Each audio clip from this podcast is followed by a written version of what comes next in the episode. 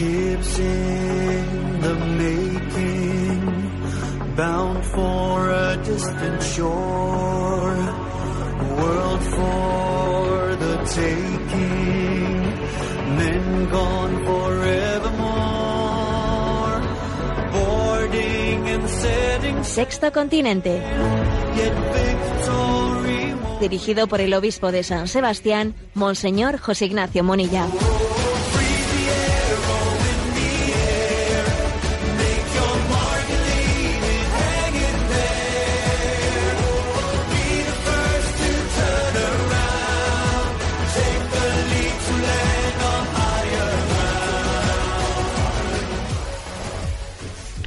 Un cordial saludo a todos los oyentes de Radio María. Un día más, con la gracia del Señor, nos disponemos a realizar este programa llamado Sexto Continente, que lunes y viernes de 8 a 9 de la mañana, una hora antes en las Islas Canarias, realizamos en directo. Hoy es 18 de marzo, víspera de la solemnidad de San José. Sí, víspera del día de nuestro santo patrono. Y digo de nuestro santo patrono porque invocamos a San José como patrono de la Iglesia. No se puede darle a alguien una encomienda mayor que- que cuide de la Iglesia de Jesús. Pero en este saludo inicial quiero referirme a San José y quiero encomendarme a él y encomendaros a todos vosotros bajo un patrocinio del cual estamos bastante olvidados. Y es que a San José la tradición le ha encomendado el ser patrono de la buena muerte. Sí, patrono de la buena muerte. Cuando uno va a Nazaret y visita aquella casa de José, se encuentra con una vidriera que es conmovedora, ¿no? Allí en aquellas excavaciones, en aquel lugar, se encuentra la vidriera en la que se ve el momento de la muerte de José. La muerte de José que está acompañada de Jesús y de María. Y entonces uno entiende por qué se le dice a José patrono de la buena muerte, porque tuvo que ser una bendición morir en los brazos de Jesús y en los brazos de María. Morir así. Eh, es, eh, es maravilloso, ¿no? Eh, ese- esa visita que se hace a la casa de José y esa vidriera, ese momento en el que uno entiende que José tiene también esa encomienda. Él que tuvo esa gracia de morir con, aquella buena compañía, quiere ser también él para nosotros buena compañía en el momento de nuestra muerte. Hay una cosa, un detalle curioso. ¿Cuándo, murió José? Es obvio que cuando Jesús comienza su vida pública, José ya habría muerto. Por ejemplo, cuando la primera aparición en la vida pública la hace en, en las bodas de Cana de Galilea y allí va María sin ser acompañada por su esposo José, es obvio que ya José había marchado a la casa del padre. Y es impensable que una mujer judía fuese sin su marido a una boda. Ahora, mm, ¿había muerto José mucho antes de haber comenzado la vida pública de Jesús? ¿O fue la vida pública de Jesús fue comenzó inmediatamente después de la muerte de José? La verdad es que no lo sabemos. Hay un detalle y es que hay dos pasajes evangélicos. En uno se le llama a Jesús, en Mateo 13, 55, el hijo del carpintero. ¿No es este el hijo del carpintero? En Marcos 6, 3, por el contrario, se dice, ¿no es este el carpintero? Es curioso, ¿no? En un pasaje se dice el hijo del carpintero, se le llama Jesús, y en otro se le llama el carpintero, lo cual da a entender que la muerte de José pues quizás tuvo lugar un tiempo antes del inicio de la vida pública de Jesús y que hubo un tiempo en que Jesús trabajó él ya sin su padre José, trabajó él solo en la carpintería. Por eso algunos en algún lugar del Evangelio se le llama el hijo del carpintero y en otros se le llama el carpintero. Es posible, ¿no? Es un dato de curiosidad este, ¿no?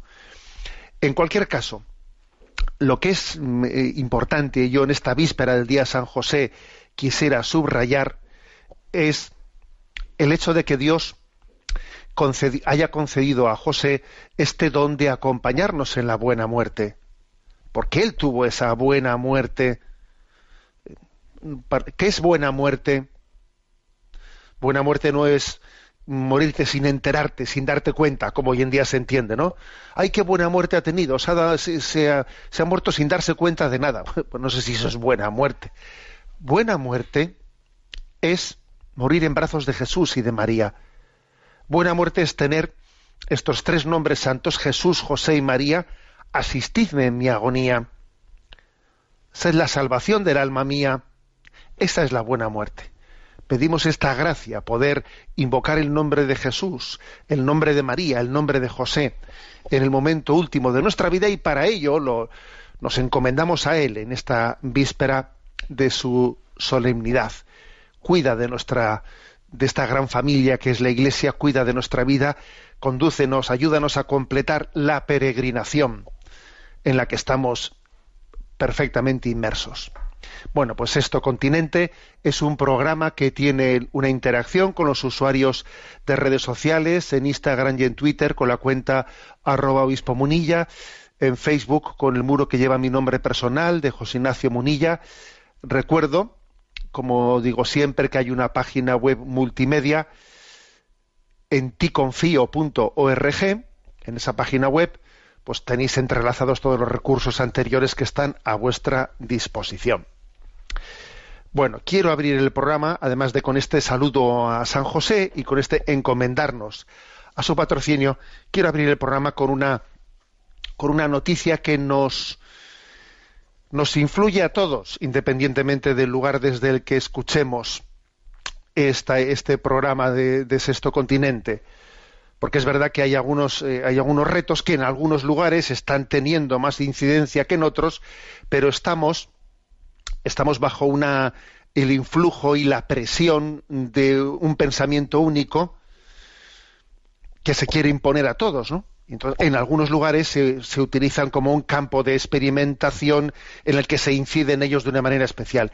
Me estoy refiriendo a la denuncia que ha hecho eh, la Federación Católica de Padres de Alumnos y de Familia de Navarra, con capa, ha presentado una demanda contra el programa Escolae, aquí en Radio María se ha dado noticia ¿no? de, esta, de este hecho, ha formalizado esta Federación de Padres Católicos la demanda contenciosa administrativa contra el programa Escolae ante la Sala del Contencioso Administrativo del Tribunal Superior de Justicia de Navarra.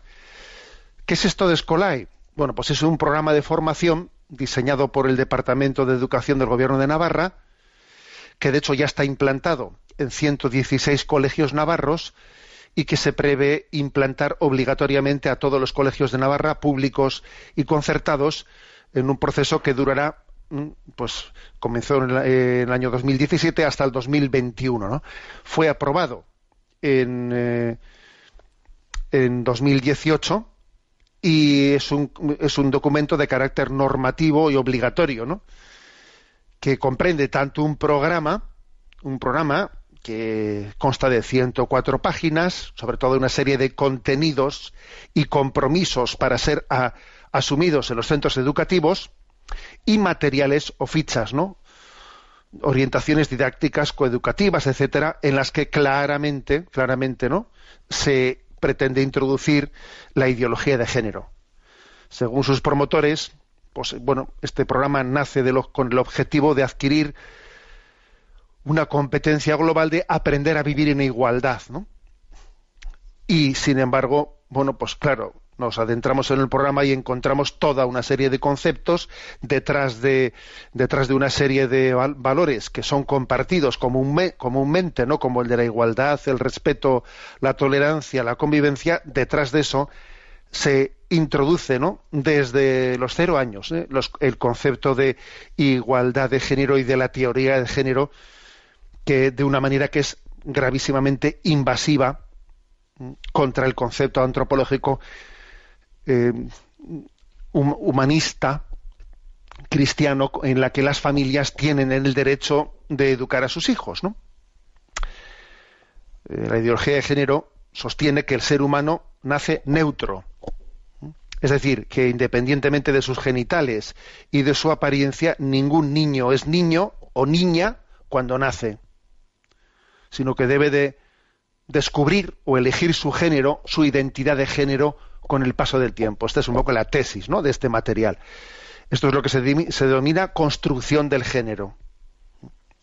Los postulados ¿no? de esta teoría de género, que en concreto se quiere introducir ¿no? en este programa de Escolae, pues viene a decir que bueno que la sociedad actual que hay que hay que cambiarla ¿no? de raíz está basada en el androcentrismo que todo gira alrededor del hombre que está gobernada por el heteropatriarcado ¿eh?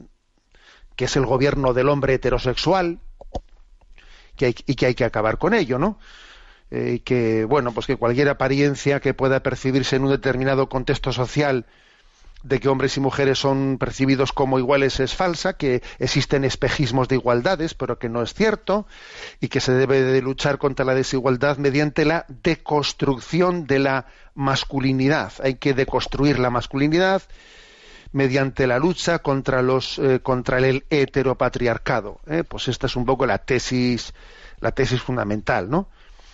Pues que hay una atribución social del género, que se le atribuye a los niños y a las niñas roles, roles diferentes, que hay que acabar con eso, que existe una heterosexualidad que se pretende se pretende introducirla, que hay un amor romántico que hay que deconstruir, que hay un modelo de, tradicional de familia que hay que acabar con él, que no se puede aceptar esa esa presentación binaria, se dice, ¿no? Binaria de la sexualidad según la cual hay pues esos dos géneros, ¿no? El masculino y el femenino y que, entonces cada uno de nosotros formamos parte, ¿no?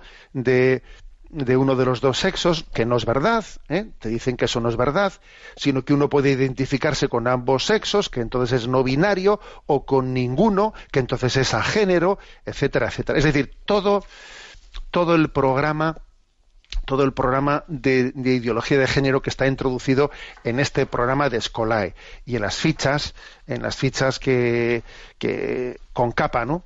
ha tenido pues la valentía, además de denunciar ¿no? En, los tribunales, de presentar y denunciar públicamente las fichas, pues bueno, pues se ve como a los niños en edades, desde las primeras edades, incluso de, de 6 a 9 años, pues a los niños se les va preguntando, ¿no? ¿Cuántas personas te atraen en este momento de tu mismo sexo? ¿Cuántas personas te atraen del sexo opuesto?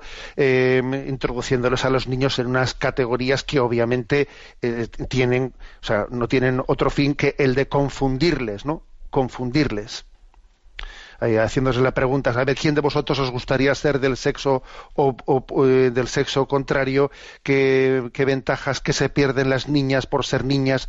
¿Qué se pierden los niños por ser niños? Eh, presentando la transexualidad como, como una pues como una parte constitutiva, ¿no? Constitutiva de la, de la, de la de esa superación de la binariedad, etcétera, etcétera. Bueno, todo una intromisión, toda una intromisión por parte de las autoridades educativas, en este caso, ¿no? del gobierno navarro, mm, frente al derecho educativo de los padres y la educación de sus hijos. Pero como he dicho, aunque algún, algún lugar, en este caso en concreto, Navarra haya sido o esté siendo ¿no? utilizado como punta de lanza, obviamente estamos ante un fenómeno global. Tan global, tan global, que el Papa Francisco ha alertado con mucha frecuencia ¿no? contra esta intromisión, esta colonización ideológica que llama, que llama él, ¿no? Ya en la exhortación apostólica Moris Leticia, el Papa dice, ¿no? Avanza en muchos países una deconstrucción jurídica de la familia que tiende a adoptar formas basadas casi exclusivamente en el paradigma de la autonomía de la voluntad. Y en julio de 2016 el Papa dirigiéndose a los obispos de Polonia les dijo, ¿no? La siguiente frase. En Europa, América, América Latina, África, en algunos países de Asia, hay verdaderas colonizaciones ideológicas. Y una de estas, lo digo claramente con nombre y apellidos, es el gender, ¿eh? la teoría de género. Hoy a los niños, a los niños, subraya, en la escuela se les enseña esto, que cada uno puede elegir el sexo. ¿Por qué enseñar esto? Porque los libros son los de las personas y de las instituciones que dan ese dinero son las colonizaciones ideológicas sostenidas también por países muy influyentes y esto, dice el Santo Padre, y esto es terrible. Sí, el Santo Padre califica de terrible el hecho de que se pretenda hacer una reingeniería antropológica eh, así, por las buenas, ¿no? Y se pretende dar como un cambiazo, un cambiazo antropológico sin que las familias sean en ello, tengan en ello nada, nada que decir. Como vemos, pues es un auténtico reto. Bien, voy a leer, ¿no? Un breve artículo escrito por una profesora de religión de, de Navarra, precisamente, un, eh, un artículo escrito a este propósito, que me ha parecido especialmente luminoso. Porque en este material de Escolae se habla de los mitos, eh, hay que acabar con determinados mitos sobre el amor, ¿no? Sobre el amor romántico. Y este artículo de esta profesora de religión, titulado Mitos sobre el amor romántico, dice lo siguiente. Lo leo, es, es breve. El otro día tuve ocasión de profundizar sobre una ficha de un programa de educación para la igualdad que se está implantando en los colegios de Navarra. En dicha ficha se pretendía analizar los mitos sobre el amor romántico, que según sus planteamientos es una construcción social edificada en la desigualdad entre hombres y mujeres. Derribando estos mitos se pretende generar relaciones afectivas igualitarias entre los adolescentes. Según esta ficha, el amor romántico se fundamenta en cinco mitos. El primero, el mito de los celos, en el que los celos son indicadores de amor verdadero. Segundo, el mito de la media naranja, que cree en la predestinación de las personas para unirse con su pareja. El tercero, el mito de la compatibilidad entre amor y maltrato, apoyado en la expresión de que quien bien te quiere te hará sufrir. Cuarto, el mito de que el amor todo lo puede y salvará todos los obstáculos y problemas que surjan en la relación.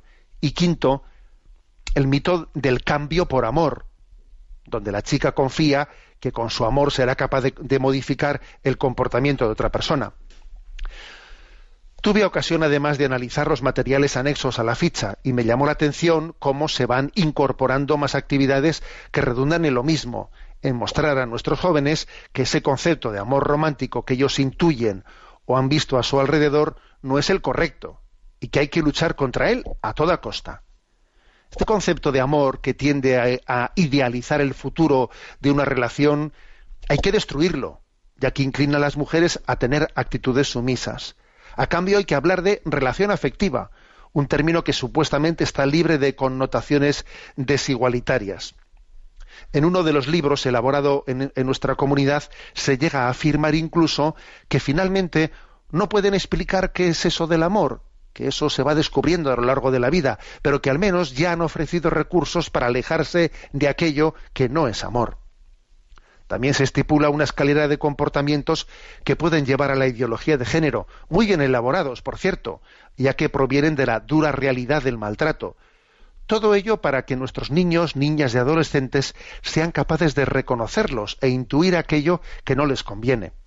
Pero, paradójicamente, esos materiales no dedican espacio para transformar esas falsas creencias en actitudes prudentes y sensatas, para que ese amor romántico pueda ser el paso previo al amor pleno de una pareja comprometida, o si se diera el caso, de un futuro matrimonio y una familia feliz. Está claro que después de destruir esas creencias, nadie se ha tomado la molestia de explicar cómo es el amor verdadero, el que persevera, el que se compromete, el que ama y no utiliza, el que confía y respeta. Parece que no se atreven a mostrar las consecuencias del compromiso. Nadie les cuenta la paradoja de que cuando se ama se sufre con el otro y por el otro. Y no porque sea un signo previo al maltrato, sino porque la convivencia es compleja y cuesta acoger la diferencia y amarla. Cuesta tener paciencia con los defectos del otro y con los propios. Y porque amar conlleva muchos sacrificios y renuncias, todo ello sin perder la dignidad. Me parece legítimo acompañar a los adolescentes, especialmente a las chicas, para que no entren en el círculo de la violencia. Pero yo me pregunto si esta es la manera más adecuada. En estos modelos educativos se están intentando romper falacias, más que intentar analizarlas. pero no se ha profundizado en las verdaderas causas de que un chico que está saliendo con una chica y acabe sometiéndola, o de que una chica se involucre en una relación y permita que se destruya su dignidad. En ambos casos, tanto en chicos como en chicas, el problema real es la falta de autoestima y de recursos asertivos. Muchas veces el complejo de inferioridad les empuja a la posesión o a la sumisión. Otras veces las causas de, estas actitudes pueden tener origen en la ausencia de una referencia de familia que les ha llamado incondicionalmente o en las heridas afectivas. En ocasiones, la escasez de modelos de parejas fieles y comprometidas los lleva al desengaño y al pesimismo. Y los adolescentes de nuestra época siguen y están cada vez más confundidos, porque no saben lo que buscan. Son chicos y chicas que están siendo sobreestimulados, que han alimentado su fantasía a edades tempranas con imágenes que no eran propias de su edad. Han visualizado publicidad y videojuegos machistas y vídeos de Internet que les han robado la inocencia antes de tiempo la mayoría de ellos queman las etapas de su infancia prematuramente y se les obsesiona con querer experimentar el mundo de los adultos sin haber aprendido a amar. La infancia de nuestros niños está vendida a los intereses económicos de unos pocos que no tienen escrúpulos y nadie crea una ley que los ampare. Los gobiernos se conforman con petachos disfrazados de fichas educativas y con eso se lavan las manos. Pero ante todo y sobre todo considero que estas actividades se han olvidado de la humanidad de nuestros chavales. En el corazón de todas las personas se alberga el anhelo de ser amado y de amar para siempre, y este deseo es el que nos mueve hacia todo lo demás. También en el corazón humano está el instinto de crear una familia y un hogar donde perpetuar la vida. Estos modelos no ofrecen alternativa ninguna que satisfaga dichos anhelos. Más bien parece que se han propuesto apagarlos por medio de fichas llenas de contradicciones. Se les ofrece la pedagogía placer, implícita en muchas de las actividades, y se elimina la pedagogía de la contención y de la voluntad. Pero a la vez se les exige la mirada limpia y la madurez para no dejarse llevar. Se defiende el derecho a ser dignificado dentro de una relación, pero a la vez se evita hablar de compromiso o de exclusividad para tener una posible escapatoria. Y los adolescentes anhelan la fidelidad, pero se sienten inseguros. Acaban creyendo que ese amor incipiente no puede conducir a una relación estable que les llene de felicidad plena. Quieren amar, pero no conocen el amor verdadero, porque nadie les habla de él, de él con mayúsculas. ¿Por qué no transmitir esperanza? ¿Por qué no ayudarles a madurar y educarles en valores que fortalecen a la persona? ¿Por qué no enseñarles a comprometerse? ¿Por qué no hablarles de la fuerza de la familia para cambiar el mundo? ¿Por qué no buscar y mostrar matrimonios que perduran y analizar qué han hecho de bueno para que aquello funcione? ¿Por qué no animar a las nuevas generaciones a ser valientes y amar en lo bueno y en lo malo? ¿Por qué no invitarles a soñar en sus anhelos? ¿Por qué no acompañarles en su camino para que no se sientan solos? ¿Por qué no luchar contra las verdaderas causas que hacen daño a nuestros niños y que perjudican su desarrollo? ¿Por qué no respetar sus etapas? Se necesitan personas valientes, sensibles, capaces de amar, de perseverar, de sacrificarse, de esperar, de buscar su madurez como un don para los demás, de sufrir por el otro, que crean que pueden cambiar el mundo a través de una familia creada por amor y con amor. Se necesitan personas que se ilusionen con la vida y que quieran dar vida, que sueñen con su familia y con su futuro y con el futuro del mundo. Y nosotros adultos tenemos la responsabilidad de creer en ellos, de acompañarlos, de transmitirles esperanza. Tenemos el deber de darles a conocer el amor verdadero por el que hemos sido creados. Esforzarnos porque se sientan amados, esmerarnos en que se crean capaces de amar. Y además, como cristianos, debemos tomarnos en serio la trascendencia de las nuevas generaciones. Si tenemos claro que han nacido para ser felices, no nos podemos conformar con unas fichas y unos manuales que buscan conceptos de amor y no los encuentran. Conservemos la alegría, en nuestro corazón, sin dejarnos llevar por el escepticismo del ambiente. Debemos darles a conocer al Dios que los ama incondicionalmente y confiar más si cabe en la pedagogía del Evangelio, aprender de Jesús, que vivió toda su vida amando y dio su vida por nosotros. Mostremos sin miedo el matrimonio cristiano que saca fuerzas de la oración conyugal y confiemos en Él, en Él con mayúscula, que todo lo puede. Bueno, me ha parecido un artículo potente, ¿no? De una profesora de religión, de una comunidad ¿no? autónoma como Navarra, en la que se intenta, ¿no? introducir este programa llamado Escolae, en el que se, en el que obviamente falta la concepción antropológica, ¿no? Y falta mostrar cuál es la vocación al amor del ser humano y una profesora de religión benditos profesores de religión ¿no? que son capaces de en este momento de hacer propuestas como estás es capaz de decir esto no eh, de denunciar esa simplificación en este artículo titulado mitos sobre el amor romántico. Bueno mañana San José vamos a escuchar este himno a San José.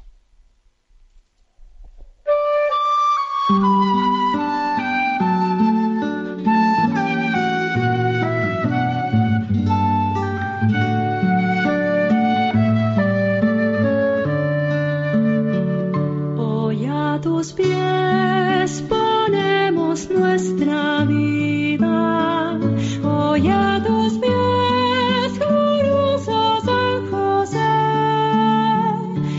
Escucha nuestra oración y por tu intercesión obtendremos la paz del corazón.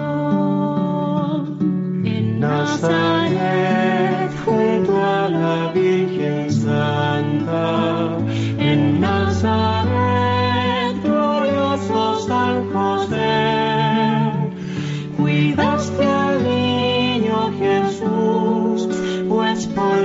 gran virtud fuiste digno custodio de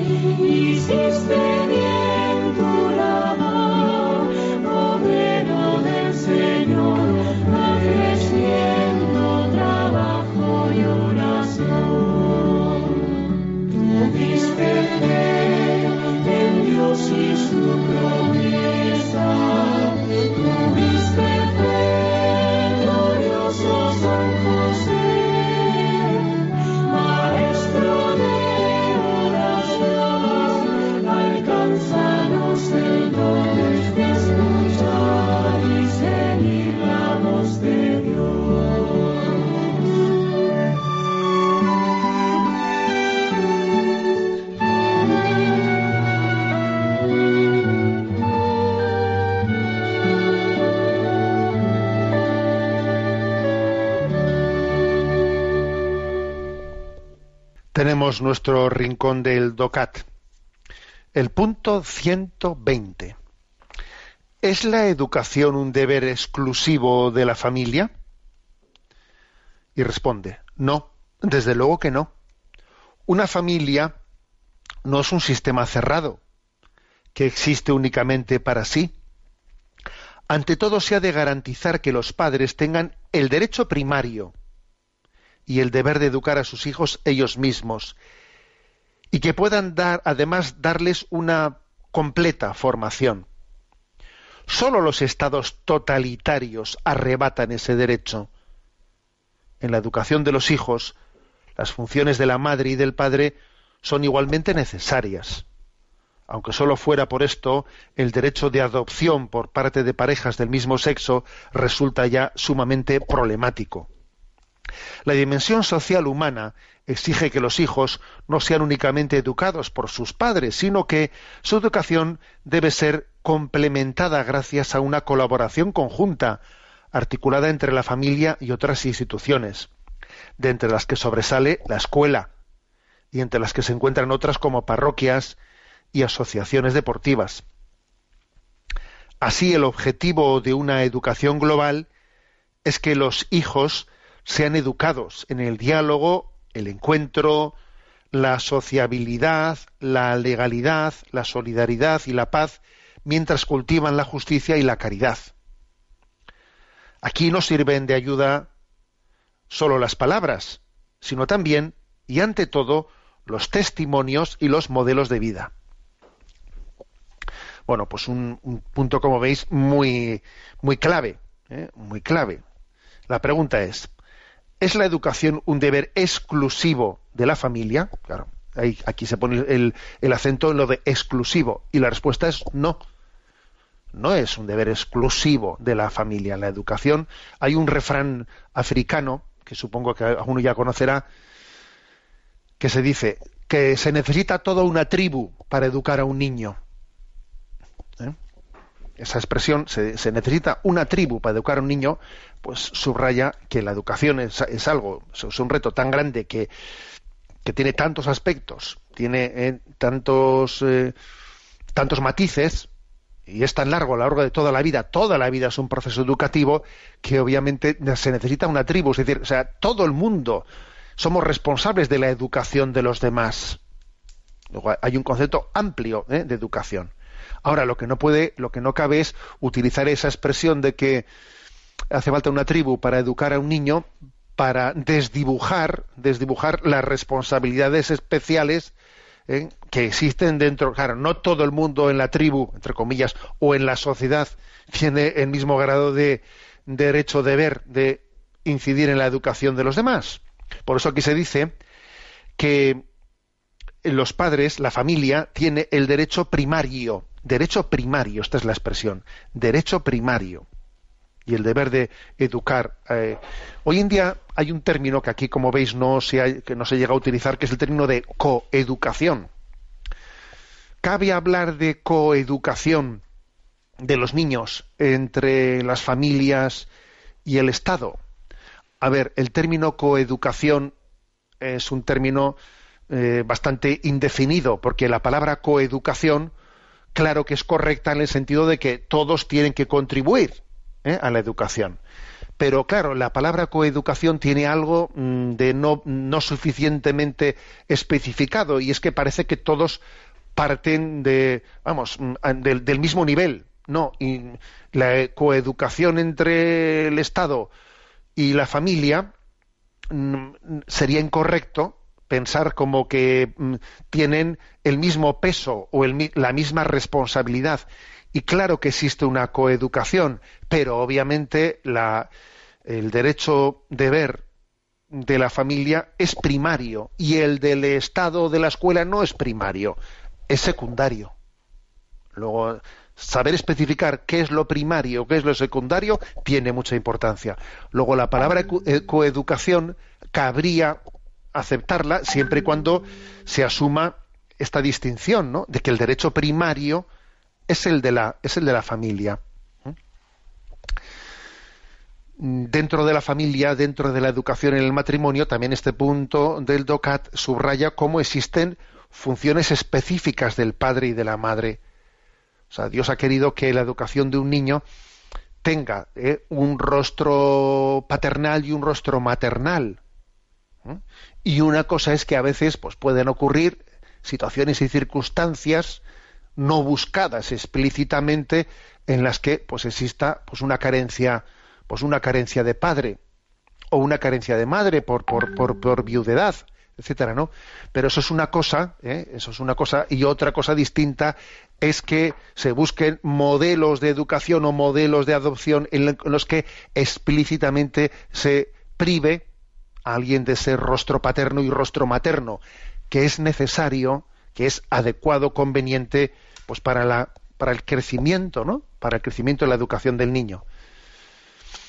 Bueno, y al mismo tiempo este punto 120 del DOCAT subraya, subraya, pues bueno, cu- cuáles son los objetivos de esta educación global de toda la sociedad, del conjunto de la sociedad, de ese educar de la mano familia, escuela, parroquia, instituciones deportivas, y yendo todos de la mano, entre todos se va conjugando pues un, una gran, un gran equilibrio, ¿no? Entre ser educados en el diálogo, el encuentro, la sociabilidad, la legalidad, la solidaridad, porque es obvio, porque si, si a los niños, por mucho que el derecho de la familia de los padres es, sea primario, si, si la educación fuese meramente, ¿no? Pues en ese seno familiar, pues tendríamos, cometeríamos un error de pretender encerrarles en una burbuja, porque, porque la sociabilidad, aunque se comienza a educar la sociabilidad en el seno de la familia, necesita del encuentro, pues de, pues, pues con, pues bien sea a nivel deportivo, a nivel escolar, eh, esa sociabilización, esa ci- socialización, pues va creciendo en el encuentro, en esas experiencias con los demás en el cual sobre todo se reciben, como dice aquí, testimonios, porque los testimonios positivos son los que más marcan la, la educación. ¿eh? A ver qué os parece, seguro que vais a identi- identificar esta voz que es conocida en esta casa de Gonzalo, del padre Gonzalo Mazarrasa. Pedid y se os dará. Sois malos. Sabéis dar cosas buenas y a un hijo que os pide un pan no le dais una piedra, cuanto más vuestro Padre dará la vida eterna al que con fe le pide llorando persevera, porque quien pide, recibe, quien busca, encuentra y al que llama a Dios le abre, de par en par las puertas del reino.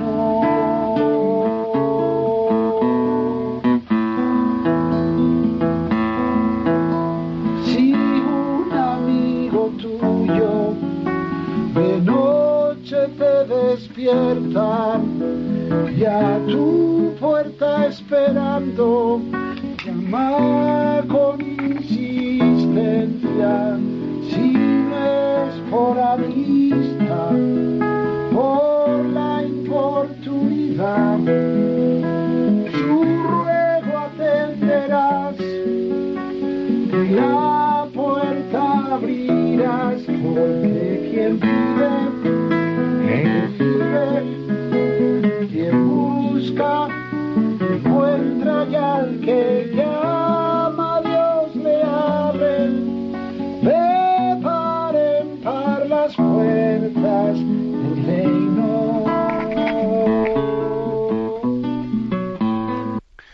nosotros pedimos con la confianza de que el Señor nos abrirá de par en par las puertas del reino. Bueno, tenemos nuestro momento para la intervención de los oyentes, que hace tiempo que no les damos un espacio eh, más amplio. Eh, Sabéis que hay un correo electrónico, sextocontinente arroba radiomaria.es, al que podéis hacer llegar vuestras preguntas. ¿eh? A Yolanda, que está en la emisora, le vamos a pedir que nos las vaya presentando. Buenos días. Muy buenos días, monseñor. Adelante. Cholis desde Barcelona nos plantea, le escucho al Papa hablar con frecuencia contra los chismes y los cotilleos y la verdad es que me quedo con remordimientos pensando en si yo también participo de ese defecto. ¿Cómo distinguir entre el sentido crítico razonable y la tendencia chismosa y criticona? ¿Cómo saber si soy un chismoso? Bueno, ¿cómo saber si soy un chismoso? eh? Está bien la pregunta. Bueno, la verdad es que nunca me la había planteado así, ¿no? Pero yo creo que sí que hay algunos síntomas, ¿eh? síntomas en los que dice, ojo, esto es un síntoma de que soy un chismoso y esto tiene poco que ver con una, ¿eh? con el ejercicio de una eh, crítica razonable. ¿eh? Yo hablaría de dos síntomas muy importantes. Un síntoma es el de la poca capacidad de quedarse callado. Cuando a alguien le han, le han contado algo o se ha enterado de algo que tiene así un poco su morbillo, entonces le cuesta un montón quedarse callado. Es que esa curiosidad incontrolable, o sea, que es decir, tiene, o sea, busca la satisfacción de ir dando la primicia. Cuando uno tiene ese problema, que dice, joder, es que, claro, joder, que me he enterado de esto, es que, claro, se da cuenta de que está siendo movido, se está moviendo por esa tendencia a dar la primicia. Porque eso que se ha enterado es morboso y entonces, si lo dice él, en el fondo está buscando, eh, bueno, pues está buscando notoriedad, está buscando que la gente se fije en él.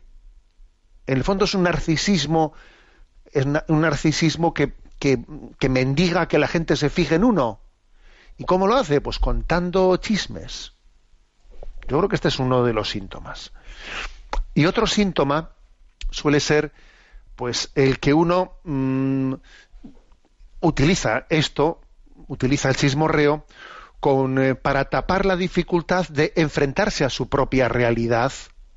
¿eh? Porque es mucho más sencillo hablar de los demás que enfrentarnos a nuestra, bueno, pues a nuestra interioridad, y ser capaz de descifrar qué nos está pasando y tener capaz de identificar los problemas interiores.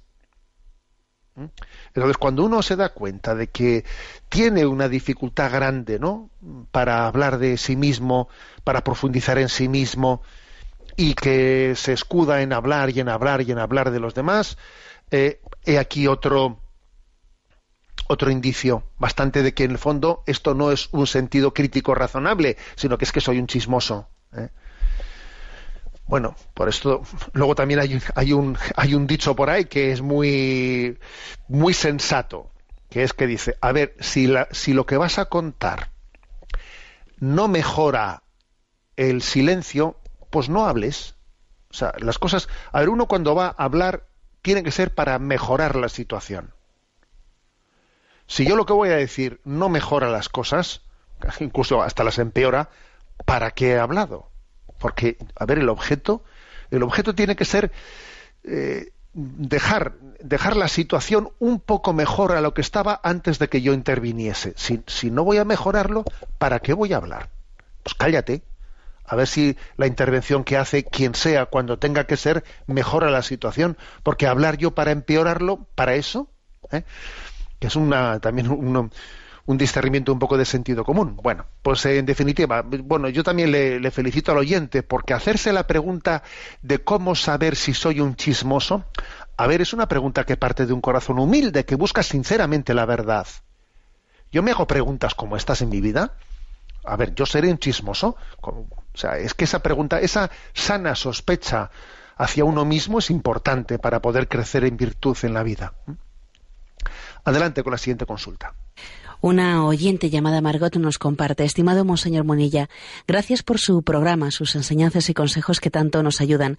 Paso a exponerle una situación incómoda que estoy viviendo y no logro comprender. Últimamente vivo en conflicto entre la apertura mental a realidades buenas y beneficiosas para el hombre y cierto enfado por la extensión de una práctica que vivo como si fuera una amenaza a la fe. Le estoy hablando del mindfulness. Parece muy benéfica y útil esta práctica para reducir la ansiedad. Se trata de una técnica y como tal debería verla e incluso como medio de concentración que nos ayude incluso para ponernos en situación de oración.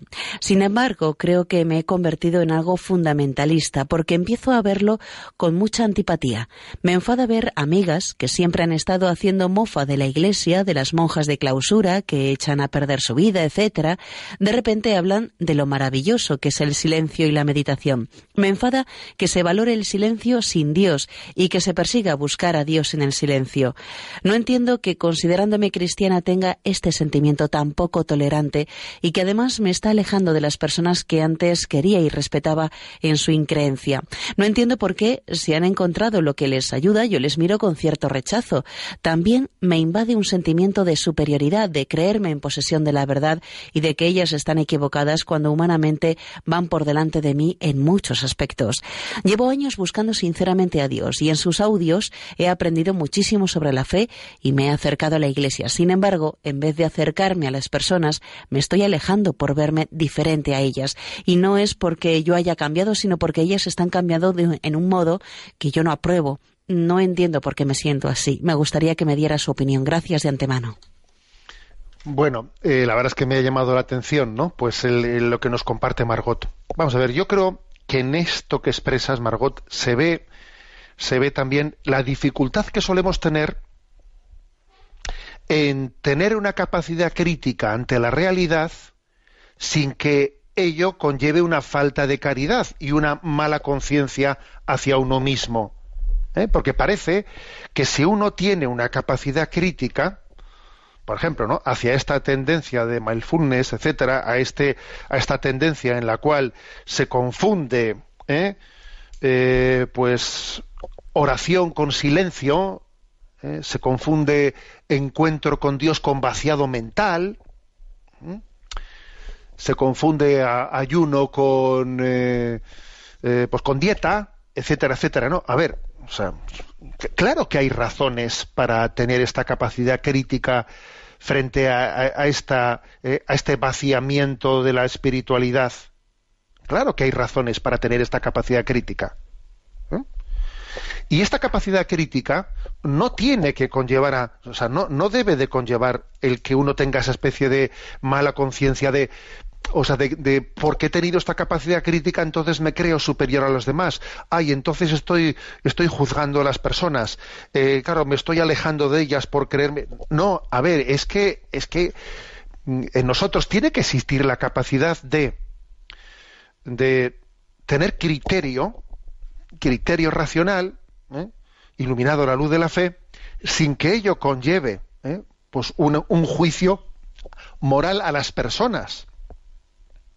Porque es que de lo contrario no podríamos tener un discernimiento entre, entre lo correcto y lo incorrecto. Si todo discernimiento va a suponer un juicio a las personas del que yo me siento culpable y entonces es que ya me estoy creyendo superior, entonces, entramos en un conflicto interno en el que, no sé, pues no, no, no tenemos criterio moral. ¿Mm? Ojo, eh, que esto, que esto es muy de nuestro, muy, muy de nuestros días. ¿eh?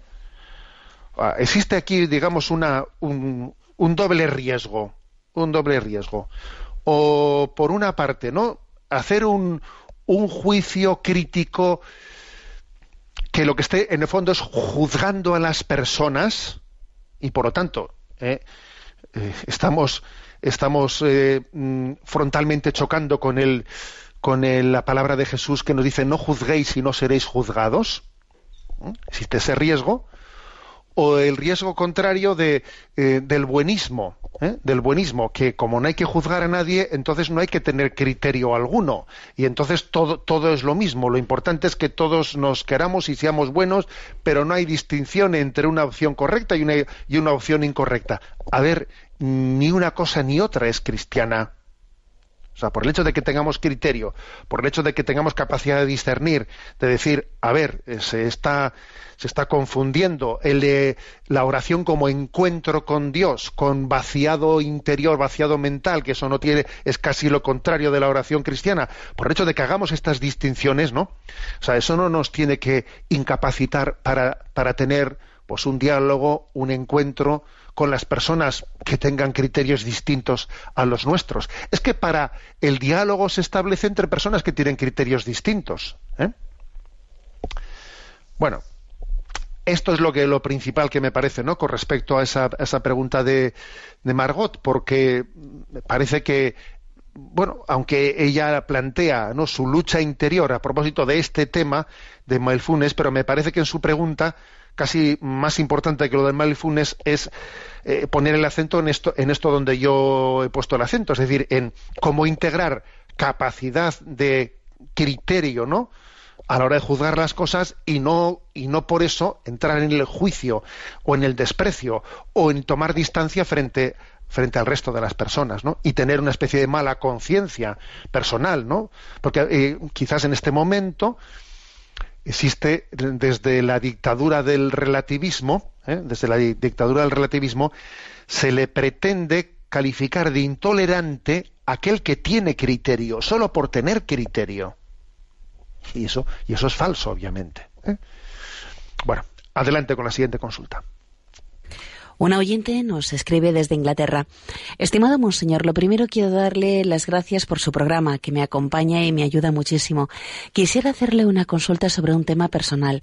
Vivo en Inglaterra desde hace casi tres años. Mi novio es inglés y llevamos como novios dos años. Estamos empezando a planear nuestro futuro como matrimonio. Ambos somos católicos y queremos amar cada día más y mejor a Dios para poder amarnos más y mejor el uno al otro. Ese es nuestro lema. Sin embargo, hay algo que me preocupa mucho y es que él tiene falta de base católica y está muy influido por algunas formas de pro protestantismo, especialmente por algunos amigos evangélicos de la universidad. Algunos principios que él sostiene son que solo la fe basta para salvarse y que solo la Biblia es digna de ser tenida en cuenta. Tiene dificultades para aceptar la tradición de la Iglesia y el sacramento de la confesión. Él dice que con pedirle perdón a Dios en el corazón es suficiente, no hace falta un intermediario no se da cuenta de que esos principios que él sostiene son en realidad protestantes o evangélicos. Me preocupa porque lleva muchos años sin confesarse desde su confirmación. Si nos casamos, creo que es muy necesario que él comprenda lo que la confesión significa y que se acerque a ella. Él es muy bueno, pero muy tozudo, y le gusta debatir sin llegar a veces necesariamente a una conclusión. Quisiera pedirle consejos sobre cómo ayudarle en esto desde el amor que le tengo. Un saludo en Cristo y María y que Dios le bendiga. Bueno, eh, vamos a ver. Yo creo que ahí lo, lo, lo, que hay que destacar más, pues es el hecho de que compartáis esa fe y ese deseo de amar a Dios de una manera pues, pues, auténtica y sin componendas, ¿no? Eso que dices en tu en tu en tu correo electrónico, eso de que dices que los dos tenemos como lema que queremos amar cada día más y mejor a Dios para poder amarnos más y mejor el uno al otro. Bueno, bendito sea Dios, ¿sabes? O sea, el, el que compartáis algo tan potente, el que, bueno, pues el, que tu novio, por mucho que tenga esas influencias, no esté en terreno de mediocridades, es muy importante. ¿eh? Es muy importante. Obviamente esos influjos le, le habrán... ¿eh? le habrán eh, generado ciertas confusiones, pero ahí hay un fondo importantísimo que creo que tienes que saber eh, pues, en tu apostolado, en tu relación con él, canalizar.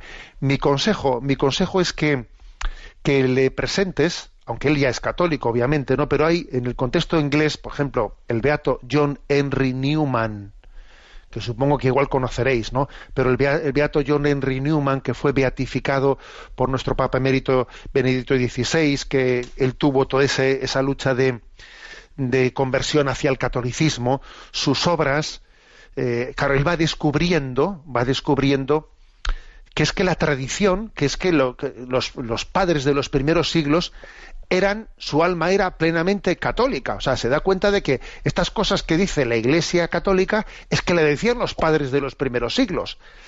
Entonces, claro, eh, la fe en la Eucaristía, la fe en los sacramentos, la fe, dice, es que claro, uno lee, lee los primeros, cuando todavía no se había producido, ¿no? La herida de, de la ruptura protestante, siglos antes, en el primer milenio, para entendernos, uno lee a los santos del primer milenio y dicen, anda, pero su corazón es plenamente lo que se entiende ahora por católico. Claro, claro. Entonces, eso fue lo que a un John Henry Newman, eh, por ejemplo, ¿no? Pues le, le, lleva, ¿no? Le lleva a, pues a, a descubrir, ¿no? La Iglesia católica. Yo creo que ese sería pues un camino in, muy interesante, mostrarle las obras de John Henry Newman. Hay algunas, eh, algunas obras también por ahí que son maravillosas. Por ejemplo, un clásico de la conversión al catolicismo, del descubrir lo que es la tradición de la Iglesia y no meramente la sola escritura o la pretensión de leer la Biblia mmm, al margen o desvinculada de la tradición de la Iglesia pues es la famosa obra de Roma Dulce Hogar. Roma Dulce Hogar es una joya, ¿eh? es una joya de, de, testimonio de conversión de un, de un, matrimonio protestante al catolicismo. Bueno, yo creo que es que sería esta un poco, ¿no? La, la, la forma, la forma de llevarlo adelante. Lo que yo creo que no debes de hacer ¿eh? es, pues, eh, presionarle, presionarle a tu novio para que reciba eh, el sacramento de la confesión de una manera forzada, porque un sacramento no debe de ser diciendo, oh, pues, o sea, no, no, debes de plantearle, ¿no? En una especie de pulso de aceptación por encima de su, ¿eh? de, de, su sí, quiero el sacramento del, de la confesión. Ten paciencia porque un corazón enamorado de Dios como es el de ese novio, tal y como tú lo planteas, se va a inclinar, sin duda alguna el Señor le va a dar la gracia de inclinarse. ¿Mm? Adelante con la siguiente consulta. Una oyente llamada Teresa nos plantea, hola, monseñor, no sé si voy a saber expresar bien mi duda. ¿Jesús tuvo sus tentaciones, las del desierto, como la tenemos nosotros o fue de otra manera? Es que en la homilía del Evangelio del domingo pasado el sacerdote las comparó igual. Nos explicó de una manera sencilla que éstas vienen de adentro. Oímos muchas voces que nos tientan e igual le pasó a Jesús. No sé, me pareció extraño. Siempre he pensado que esas tentaciones a Jesús le venían de fuera, no de la manera narcisista y de amor propio como nos vienen a nosotros. Por favor, una aclaratoria. Gracias. Bueno, pues yo creo que Teresa ha tenido buen olfato, ¿eh? buen olfato en hacer esta distinción. Porque claro, es verdad que Jesús fue tentado precisamente como nosotros para que nosotros recibamos de él la fuerza y la gracia de vencer las tentaciones. Pero también es verdad que hay algo, algo diferente en el sentido de que Jesús no tenía esa concupiscencia que tenemos nosotros, la concupiscencia es de alguna manera la distorsión que el pecado ha dejado dentro de nosotros, por el cual, por, por esa concupiscencia, en nosotros existe una especie de, de, deleite, de complacencia hacia la tentación que viene de fuera, que tiene como una resonancia dentro de nosotros, ¿no? que en Jesús, que en Jesús como no existía el pecado y no existía, por lo tanto, no esa concupiscencia, no existía esa, esa deleitación interna de la tentación que venía de fuera. En eso hay una, una diferencia, ¿no? Porque Jesús se dejó tentar, ¿eh? Dios quiso, ¿no? Llevando al límite ese acercamiento a nosotros experimentar nuestra condición humana en todo menos en el pecado. Y hay que decir que esa concupiscencia, esa especie de deleitación interior, viene como consecuencia del pecado. Y esa Jesús no la, no la tuvo. ¿eh? Bueno, tenemos el tiempo cumplido. La bendición de Dios Todopoderoso, Padre, Hijo y Espíritu Santo, descienda sobre vosotros. Alabado sea Jesucristo.